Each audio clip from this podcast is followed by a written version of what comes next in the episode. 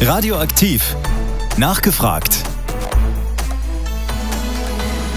Andreas Sörensen ist Kreisgeschäftsführer der FDP in Hameln-Pyrmont und bei der bevorstehenden Landtagswahl am 9. Oktober der Kandidat der FDP für den Wahlkreis Hameln-Rinteln-Hessisch-Oldendorf.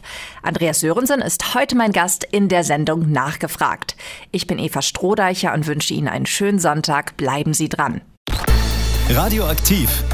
Nachgefragt. Radioaktiv mit der Sendung Nachgefragt am Sonntag. Genau zwei Wochen sind es noch bis zur Landtagswahl am 9. Oktober. Dann sind alle ab 18 Jahren in Niedersachsen aufgerufen, zur Wahlurne zu gehen und die neue Besetzung für den Landtag zu wählen. Andreas Sörensen geht für die FDP für den Wahlkreis Hameln-Rinteln Hessisch-Oldendorf an den Start. Warum haben Sie sich denn entschieden, für den Landtag zu kandidieren? Ja, ist eine gute Frage. Es war ein etwas längerer Prozess. Wir haben einige junge Leute in der Partei hier im Kreis, die wir aber schon bei den vorangegangenen Wahlen an die Front geschickt haben. Und wir als FDP sind auch mit unserer Listenplatzbesetzung immer relativ weit hinten hier im Kreis und wir möchten diese jungen Leute nicht komplett verbrennen. Wir möchten aber ein gutes Ergebnis bei dieser Wahl erzielen und dafür ist es wichtig, dass die FDP, uns ist es halt wichtig, dass die FDP gegebenenfalls auch mit in die Regierung kommt und unsere Ideen zu umzusetzen und wir hier im Kreis ein gutes Ergebnis erzielen, um später den jungen Leuten, die wir haben, auch bessere Möglichkeiten zu geben, vielleicht über einen guten Listenplatz in den Landtag oder ein anderes Parlament einzuziehen. Da wir da momentan nicht so viele haben, habe ich mich entschlossen, diese meine letzte Chance mit 63 Jahren zu nutzen, einmal einen Wahlkampf zu machen, weil ich da auch einfach Bock drauf hatte. Wie waren denn die letzten Wochen Wahlkampf für Sie? Erzählen Sie mal. Ja, es war schon sehr anstrengend und sehr lehrreich. Einerseits bin ich noch kaum dazu gekommen, wir sind ja alles Ehrenamtler, in irgendeiner Form weiter für die Firma zu arbeiten, die wir haben. Wir haben dann ein Wochenende aussetzen müssen, weil ich da einen großen Kongress zusammen mit meiner Frau ausgerichtet habe. Ansonsten war ich fast die ganze Zeit auf irgendwelchen Veranstaltungen, Podiumsdiskussionen, andere Formate oder auch auf Veranstaltungen, wo ich mich persönlich in Bezug Politik weiterbilden konnte. Also es war sehr, sehr anstrengend, aber auch sehr, sehr spannend und ich habe unglaublich viele nette Leute kennengelernt. Ja, Sie haben es gerade schon angesprochen, Sie haben unheimlich viel Kontakte zu den Menschen in den letzten Wochen gehabt. Was haben Sie wahrgenommen? Was bewegt die Menschen hier im Weserbergland? Momentan ist es natürlich hauptsächlich die Bundespolitik und die absolut akute Krise. Wenn man von den Podiumsdiskussionen ausgeht, hat mich ein bisschen gestört, dass wir natürlich über unsere Wahlprogramme befragt werden und über das, was wir machen wollen, was ja auch durchaus Sinn gibt. Aber in diesem Bereich häufig eben die aktuelle Situation zu kurz gekommen ist. Die Wahlprogramme sind irgendwann Anfang des Jahres gemacht worden und die werden sich und sind mit Sicherheit zu verändern, wenn man das betrachtet, was zurzeit in der Ukraine und auf der Welt passiert. Wir haben halt riesige Probleme. Und das merkt man auch sowohl auf der Straße, im Straßenwahlkampf, wo also wirklich anregende Diskussionen stattfinden. Und ich denke, in dem Bereich müssten wir uns vielleicht noch ein bisschen aktualisieren, auch bei den zukünftigen Veranstaltungen. Es geht grundsätzlich fast nur noch um Bundespolitik. Ist nicht mein Hauptthema. Natürlich kann ich da meine Meinung und auch äh, Parteimeinung dazu sagen, aber ich habe mich natürlich sehr stark auf die Landtagswahl vorbereitet. Das sind ganz andere Themen ja, mehr kann ich da eigentlich gar nicht zu sagen. Sie haben es angesprochen, Ukraine-Krieg, Inflation, rasant steigende Energiekosten. Ja. Das sind die Themen, die derzeit eigentlich alles dominieren, sei es jetzt irgendwie das Gespräch beim Bäcker, aber natürlich auch die großen Nachrichten. Ist da überhaupt noch Platz für andere Themen gewesen oder war das wirklich das, was allgegenwärtig war? Na, wir sind immer auf diese Themen wieder äh, draufgekommen, aber im Großen und Ganzen haben wir natürlich bei den jeweiligen äh, Diskussionen auch über die Themen oder über die Dinge gesprochen, die eben diese Gruppe, die diese Podiumsdiskussionen angeregt oder durchgeführt haben, betreffen. Das sei es beim queeren Netzwerk, da gibt es natürlich Themen, die sind zum Teil natürlich auch Bundesthemen. Wenn es da geht um Gesetzesänderungen und andere Dinge geht, da geht wenn es um Kreissportbund geht, sind es natürlich Landesthemen. Wir haben dann erfahren, dass da eben noch Töpfe im Land vorhanden sind, die angegriffen werden können und sollten aber aufgrund der unfassbar komplexen Bürokratie wohl schwierig angefragt werden können. Da müssen wir den Leuten und den, den Sportvereinen helfen. Also es geht schon immer wieder auch um die Themen, die Menschen im Einzelnen betreffen. Wir haben ja vor kurzem hier eine Veranstaltung gehabt, da ging es ja hauptsächlich um Klimaschutz, um Transport, um ähm, Mobilität, aber auch um Sicherheit. Da waren natürlich die Themen auch, äh, werden natürlich die Themen auch angesprochen, die wir von auf Landesebene zumindest unterstützen können. Wie viel Sorgen bereitet Ihnen denn die Entwicklung auf dem Energiemarkt? Also mir bereitet die relativ große Sorgen, weil das ja, wir sind ja, wie die Gewerkschaften das damals ausgedrückt haben, in einer sozial-ökologischen Transformation, in der wir uns bewegen. Und das ist ein, das Ganze wird durch diese aktuelle Krise natürlich nochmal forciert. Wir müssen da wirklich gucken, was wir da zurzeit machen. Das bewegt mich sehr stark. Wir hören ja überall, dass die Preise für Energie extrem steigen. Leute haben extreme Sorgen, ob sie ihre Heizkosten bezahlen können, ob sie in ihrer Wohnung bleiben können, ob ihnen der Strom abgestellt werde. Wird. Industrie hat Riesensorgen. Bäcker haben wir gerade große Proteste gesehen. Aber es ist in anderen Bereichen genauso. Ich habe gehört, Radiologen müssen extrem viel Strom verbrauchen. Also ist das auch recht erschreckend, was da auf diese Leute zukommen wird. Wir, da muss meiner Ansicht nach noch schneller, als es bisher war, gehandelt werden. Wie kann da gehandelt werden? Was haben Sie da für Ideen?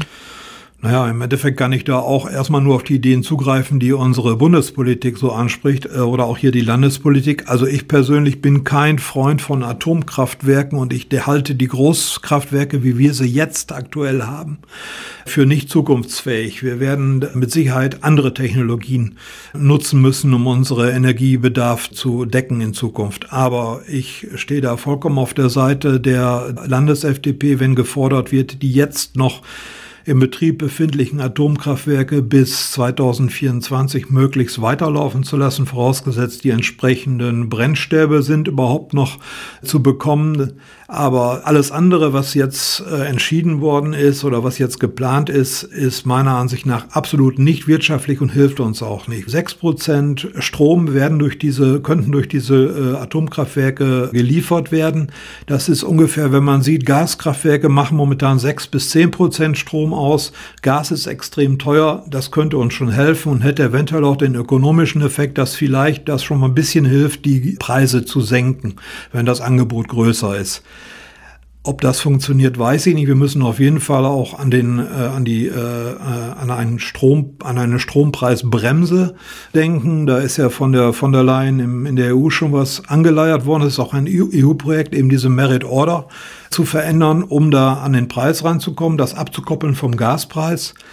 Das wird noch verhandelt, aber das sollte dringend gemacht werden. Weitere deutsche oder äh, nationale Energienressourcen da bin ich ein bisschen zwiegespalten. Es gibt ja die Möglichkeit, zum Beispiel äh, in Holland wird in der, im Wattenmeer werden ja auch noch Gasvorkommen, äh, sollen Gasvorkommen gefördert werden. Das gleiche könnten wir auf in, auf deutscher Seite auch machen.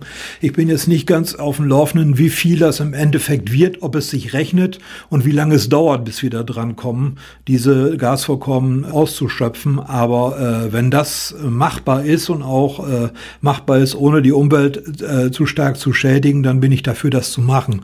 Bei Fracking habe ich eine, äh, eine andere Meinung. Also bei diesem äh, Fracking aus, aus Schiefergestein. Da wird ja ein mit Chemikalien versetztes Wasser ins Gestein gepresst, um dann eben durch dieses Aufpressen des Gesteins Gase freizusetzen, die dann gefördert werden können. Äh, die, da soll es zwar neue Techniken geben, über die bin ich nicht informiert. Ich halte das aber aufgrund der anhaltenden Trockenheit, die wir in den letzten Jahren gehabt haben und die immer schlimmer wird, für relativ risikoreich. Und bis wir dazu kämen, das fördern zu können, würde eine gewisse Zeit vergehen. Äh, also da bin ich noch ein bisschen skeptisch und noch nicht komplett informiert und da sind meine Bedenken noch nicht ganz ausgelöst. Ich weiß aber, dass da Mengen liegen, die uns bei der Transformation durchaus helfen könnten in den nächsten Jahren. Das ist wirklich reichlich Gas und anscheinend brauchen wir das ja auch noch. In Sachen Fracking sind Sie dann aber nicht parteiideologisch unterwegs. Soweit ich das in Erinnerung habe, war die FDP in Niedersachsen immer äh, ja, Befürworter von Fracking. Ja, so viel ich weiß und ich habe da auch extra nachgefragt, äh, will man sich will man sich da auch offen halten. Das heißt, wenn es vernünftige Möglichkeiten gibt, das, äh, das zu nutzen, die also eben die äh, mit neuen Methoden die Umwelt nicht, nicht so stark schädigen oder gar nicht schädigen, dann kann man darüber nachdenken. Okay, dem kann ich zustimmen. Grundsätzlich mit den hier bisher bekannten mit den jetzt mir bekannten äh, Möglichkeiten äh, bin ich kein Fan davon. Ich komme aus dem Münsterland. Ich habe mich damals, als das hochkam, weil das ist eins der Hauptfracking-Zonen, gewesen oder ist eines dieser Bereiche, wo man fracken könnte, habe mich damit sehr intensiv beschäftigt und muss sagen, zu dem Zeitpunkt, äh, wie die Technologien zu der Zeit waren, würde ich das ablehnen. Die Schere zwischen Arm und Reich wird immer größer. Das ist nichts Neues. Das hören wir seit Jahren. Was sehen Sie anhand der Inflation, der Preissteigerung dann noch auf uns zukommen? Naja, das merkt man ja schon. Ohne dass wir jetzt in dem Bereich extrem fördern, und auch fördern und fordern, wie immer, werden wir da große Probleme bekommen. Ich denke mal, dass alle Parteien, das habe ich bei den Podiumsdiskussionen gemerkt, da inzwischen begriffen haben, dass wir gleiche Chancen für alle dass es eines der dringendsten, der unserer dringendsten Aufgaben ist, gleiche Chancen für alle zu ermöglichen. Wir brauchen Fachkräfte, wir brauchen Leute, die arbeiten, wir brauchen Leute, die unsere Wirtschaft am Laufen halten.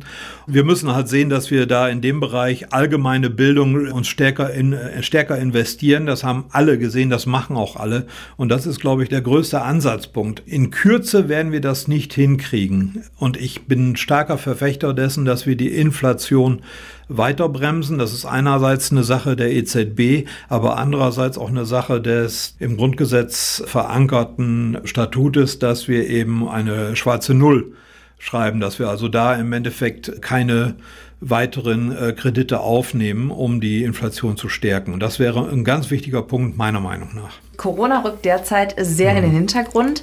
Sehen Sie das Land gut vorbereitet auf den Herbst-Winter? Ach, ich denke ja. Ich weiß jetzt nicht, wie die medizinische Entwicklung im Einzelnen ist. Es gibt ja immer wieder neue äh, Modifikationen beim Virus, äh, Mutationen beim Virus, wo wir bisher gemerkt haben, dass je öfter sich das Virus äh, mutiert, dass die Erkrankungsstärke, sag ich jetzt mal, nicht mehr ganz so äh, heftig sein wird. Dafür ist es dann häufig ansteckender. Ich glaube schon, dass wir da relativ gut aufgestellt sind. Wir müssen beobachten und wir müssen meiner Meinung nach reaktionsschnell sein, falls wir merken, dass es da eine äh, neue, ein, wieder in Richtung Pandemie geht, dass wir da wesentlich schneller reagieren können da bin ich schon dafür, dass wir in gewissen Bereichen eben diese berühmten AHA-Regeln und ähnliche Sachen weiter beachten. Da möchte ich auch jeden zu aufrufen, das zu machen, möglichst freiwillig. Also ich möchte da keine staatlichen Eingriffe haben, möglichst nicht. Aber das wäre so die aller, allerletzte Möglichkeit, dass wir da wieder auf Maskenpflichten und ähnliches zurückgreifen müssen. Aber ich möchte das so weit wie möglich vermeiden. In der Vergangenheit gab es ja durchaus größere staatliche Eingriffe. Das waren die Schulschließungen, Lockdown. Derzeit heißt es, das wird ausgeschlossen, dass es das so nochmal gibt. Befürworten Sie das? Ja, auf jeden Fall. Also ich äh, befürworte das schon. Wenn es nicht notwendig ist, brauchen wir das nicht machen. Es ist auch ein sehr großer Eingriff in die Freiheit der einzelnen Bürger. Wir haben riesige Probleme und da haben mich auch viele Leute darauf angesprochen, die äh, zum Beispiel das Pech hatten, gerade 2020 ein Unternehmen zu gründen und dann aufgrund von Corona schließen mussten. Ich kann das verstehen, dass damals teilweise so reagiert wurde, weil man halt auch nicht ganz genau wusste, was passiert und Gefahr vom Volk abwenden möchte. Aber ich denke, inzwischen sind wir ein bisschen weiter und können mit verschiedenen Maßnahmen reagieren, ohne gleich solche, also gleich einen Lockdown auszurufen. Also einen Lockdown möchte ich hier nicht nochmal erleben. Derzeit Moon das Thema äh, die Schließung der Sportstätten während der Ferien, um Energie zu sparen. Ähm, sicherlich könnte dadurch einiges eingespart werden. Natürlich schreien da äh, die Sportvereine. Um Himmels Willen, wir haben zwei Jahre Corona hinter uns, wo die Sportstätten dicht waren. Das jetzt bitte nicht noch in den Ferien wieder zumachen, wo gerade alles wieder so gut anläuft. Wie sieht es da bei Ihnen aus? Also ich würde aufgrund der, der, gesellschaftlichen Wichtigkeit des Sports, auch äh, was Integration, was Beschäftigung, was äh, Lehren und Bildung anbetrifft, äh, es trifft ja überall rein, auch wenn Sie ganz täglichen Unterricht machen, würde ich schon versuchen zu gucken, ob wir da nicht Möglichkeiten haben, eben aus den noch bestehenden Fördertöpfen oder aus anderen Bereichen ein bisschen was dazu zu geben, damit zumindest zeitweise oder ein Großteil der Sportstätten offen bleiben könnte. Haben Sie den Eindruck, dass die Politik aus der Corona-Pandemie was gelernt hat?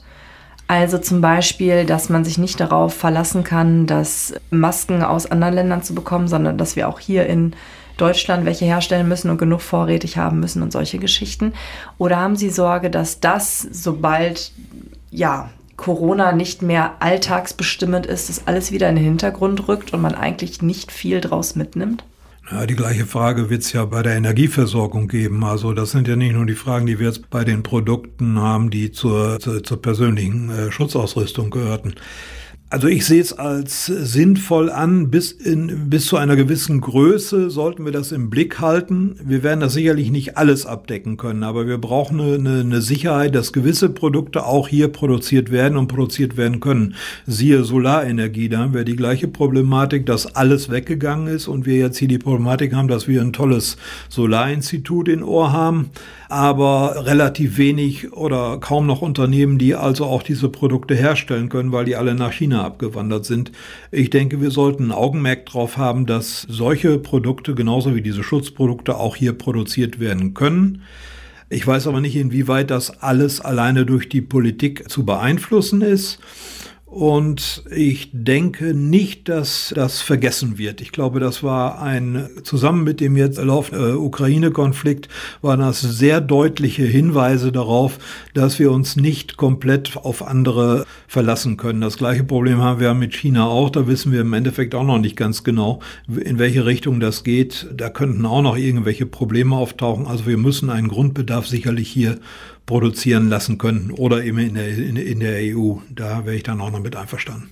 Sie haben das ganz zu Anfang von unserem Gespräch gesagt, dass derzeit bundespolitische Themen auch die Landtagswahl hier natürlich bestimmen. Mhm. Was sind denn Ihre Themen, wo Sie sagen, hier, das möchte ich gerne in Hannover anstoßen, das nehme ich aus dem Weserbergland mit nach Hannover? Ja, sind eigentlich hauptsächlich zwei Themen, die mich hier auch persönlich betreffen eigentlich nach, nach der, einer der letzten Podiumsdiskussionen drei, drei Dinge. Das ist A, natürlich der Bereich mittelständische Wirtschaft, Einzelunternehmer, Gründer.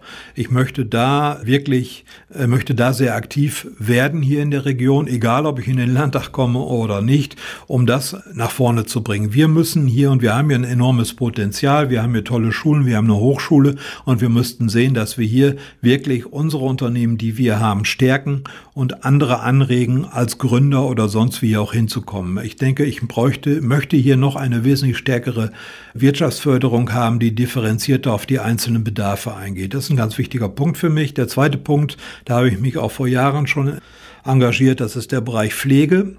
Also mir geht's um die Pflege, die Pflegenden und auch die Zupflegenden. Wahrscheinlich im Eigeninteresse, aber ich habe früher, ich bin also auch gelernter Krankenpfleger, ich habe irgendwann mal Krankenpfleger gelernt und ich werde vielleicht auch irgendwann mal zu pflegen sein.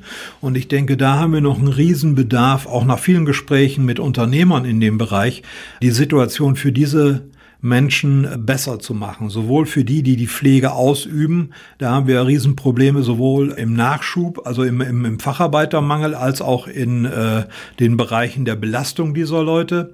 Und äh, da muss was passieren. Da wäre meine Idee, da alle an einen Tisch zu bringen und eben mit allen zusammen da eine Lösung zu finden. Es bringt nichts, wenn wir da gegeneinander arbeiten. Da müssen wir mit Gewerkschaften, mit Unternehmern und mit den Pflegekräften äh, sprechen und auch mit denen, die eben mit den Kunden sozusagen äh, an einen Tisch bringen. Und da möchte ich mich gerne einsetzen. Das kann allerdings auch ohne, dass ich im Landtag bin, passieren. Aber ich bin auch im Landesfachausschuss Soziales und Gesundheit und setze mich da genauso für diese Bereiche ein.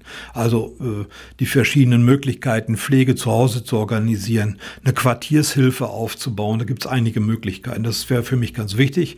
Und der dritte Punkt, und das hat mich eigentlich am meisten erschrocken. Ich komme aus einer Arbeiterfamilie. Wir waren früher relativ arm. Also ziemlich arm. Und ich war gerade bei einer Podiumsdiskussion des Bündnis gegen Kinderarmut. Und da gibt's eine Professorin aus Frankfurt, die mir dann erzählte, dass sie seit 30 Jahren in dem Bereich forscht. Seit 30 Jahren, das müssen wir uns mal vorstellen. Und seitdem haben wir das hier.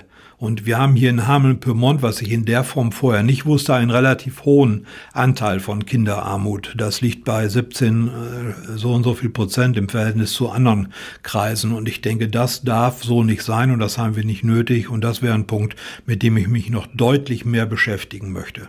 So, jetzt haben Sie quasi nochmal äh, die Gelegenheit, Werbung für sich zu machen. Warum sind Sie denn der richtige Kandidat für Hannover, für unsere Region? Ich glaube, ich bin ein ganz guter Kandidat, weil ich ein Netzwerker bin. Ich habe festgestellt, dass viel Politik nicht nur unbedingt im Plenum gemacht wird, sondern auch viel Politik eben auf den Fluren und mit den anderen Beteiligten äh, in, in diversen Gesprächen. Und ich denke, ich bin A, ein guter Netzwerker und ich würde mich auch mit einem sicherlich sehr großen Maß am Interesse und Fleiß da reinhängen, um unsere Ziele hier zu erreichen. Und ich habe hier eine Region vorgefunden. Ich bin ja erst seit 2014 hier, in der ich mich sehr, sehr wohl fühle. Die, wir wohnen hier da, wo andere Urlaub machen. Das ist landschaftlich so wunderbar. Die Menschen sind super in Ordnung und ich fühle mich hier sehr wohl. Und ich möchte diesem Ganzen so ein bisschen noch den kleinen Kick geben, um uns äh, zukunftsfähig zu machen. Ob das jetzt in Richtung Infrastruktur geht, für die ich mich natürlich auch einsetzen möchte, dass wir da vorwärts kommen, ob es da geht im Bereich unserer Energieversorgung. Ich habe gerade ein ein Gespräch im Bereich des Bürgerdialogs Stromnetz gehabt, wie wir in Zukunft uns hier aufstellen müssen, welche Stromleitungen gelegt werden müssen und so weiter. Ich werde mich allgemein und allumfassend informieren und würde mich sehr, sehr intensiv um die kleinen Probleme hier im Vorort, also der Probleme auch der kleineren Leute, das ist für die FDP vielleicht nicht ganz so äh, üblich oder wird denen häufig nicht nachgesagt, aber wir haben unsere Bereiche. Ich bin auch im Bundesfachausschuss so, äh, Soziales und Arbeit. Ich möchte möchte mich über die Arbeitswelt der Zukunft eben auch beschäftigen. Was machen wir in Zukunft, wenn wir jetzt KI, künstliche Intelligenz und anderes bekommen? Da bin ich sehr aktiv. Und das Ganze möchte ich mit dem, möchte ich mit meinem Ehrgeiz, meinem äh, Elan in den Landtag bringen, um uns hier noch weiterhin nach vorne zu bringen, aber dabei eine wunderbare, entspannte, schöne Landschaft zu behalten, wo auch andere Urlaub machen möchten. Nachdem wir jetzt bereits unter anderem über die Folgen der Inflation, Energiepolitik, die Corona-Pandemie gesprochen haben, gibt's jetzt einen kleinen Fragenhagel. Äh, kurze Frage, die Sie bitte so kurz wie möglich beantworten oder teilweise auch Sätze, die Sie einfach fortsetzen müssen. Wir legen los. Welche Person möchten Sie gerne mal treffen? Kann auch eine verstorbene Person sein. Ja, dann würde ich ganz gerne den Genscher treffen. Wenn ich in andere Zeiten reisen könnte, würde ich in die Vergangenheit oder in die Zukunft reisen? In die Zukunft immer. Bier oder Wein? Äh, Bier. Die FDP ist für mich äh, ein wunderbarer, vielfältiger Haufen von Menschen mit verschiedenen Ansichten, die aber alle Wert darauf legen, Freiheit und die liberale Demokratie erhalten zu wollen. Freiheit bedeutet für mich ja, das heißt, äh, Freiheit bedeutet mich äh, so zu leben im Rahmen der gesellschaftlichen Vorgaben, wie es meiner persönlichen Vorstellung entspricht. Das Weserbergland ist? Ja, meine Heimat geworden, wunderschön. Ich möchte hier nicht mehr wegziehen. Wahre Größe? Das habe ich jetzt akustisch nicht verstanden. Wahre Größe? Uh, wahre Größe. Wahre Größe haben alle in sich, die muss nur mal rauskommen. Ein Song, der mich in meiner Jugend begleitet hat. Ein Song, der mich in meiner Jugend begleitet hat. Das war was mit der Opel Gang von den Toten Hosen. Wolfgang Kubicki ist für die FDP. Ja, nicht unwichtig. Also ich habe ihn gerade noch getroffen. Ich halte ihn für einen, äh, na, mach mal ein bisschen Querdenker und Quergeist. Also nicht Querdenker im, im, im, im im bösen Sinne, aber ich, ich, halte ihn für einen sehr wichtigen Menschen, der also oft Tacheles und Klartext spricht und hin und wieder auch äh, bewusst falsch verstanden wird in der Öffentlichkeit. Das Weserbergland im Landtag zu vertreten heißt für mich? Ja, ich muss dann bis 68 arbeiten, das tue ich gerne. Ich muss also, äh, sonst wäre ich in die Rente gegangen, aber ich würde dann bis 68 arbeiten und das heißt für mich nochmal richtig viel Aufregung und Spannung und äh, Neues zu lernen, neue Menschen zu, äh, zu kennen und etwas für die Region wiederzugeben oder für die Gesellschaft wiederzugeben, was sie mir auch irgendwo gegeben hat sagt Andreas Sörensen. Er ist der Kandidat der FDP bei der bevorstehenden Landtagswahl am 9. Oktober und war heute mein Gast in der Sendung Nachgefragt. Ich bin Eva Strohdeicher. Radioaktiv. Nachgefragt.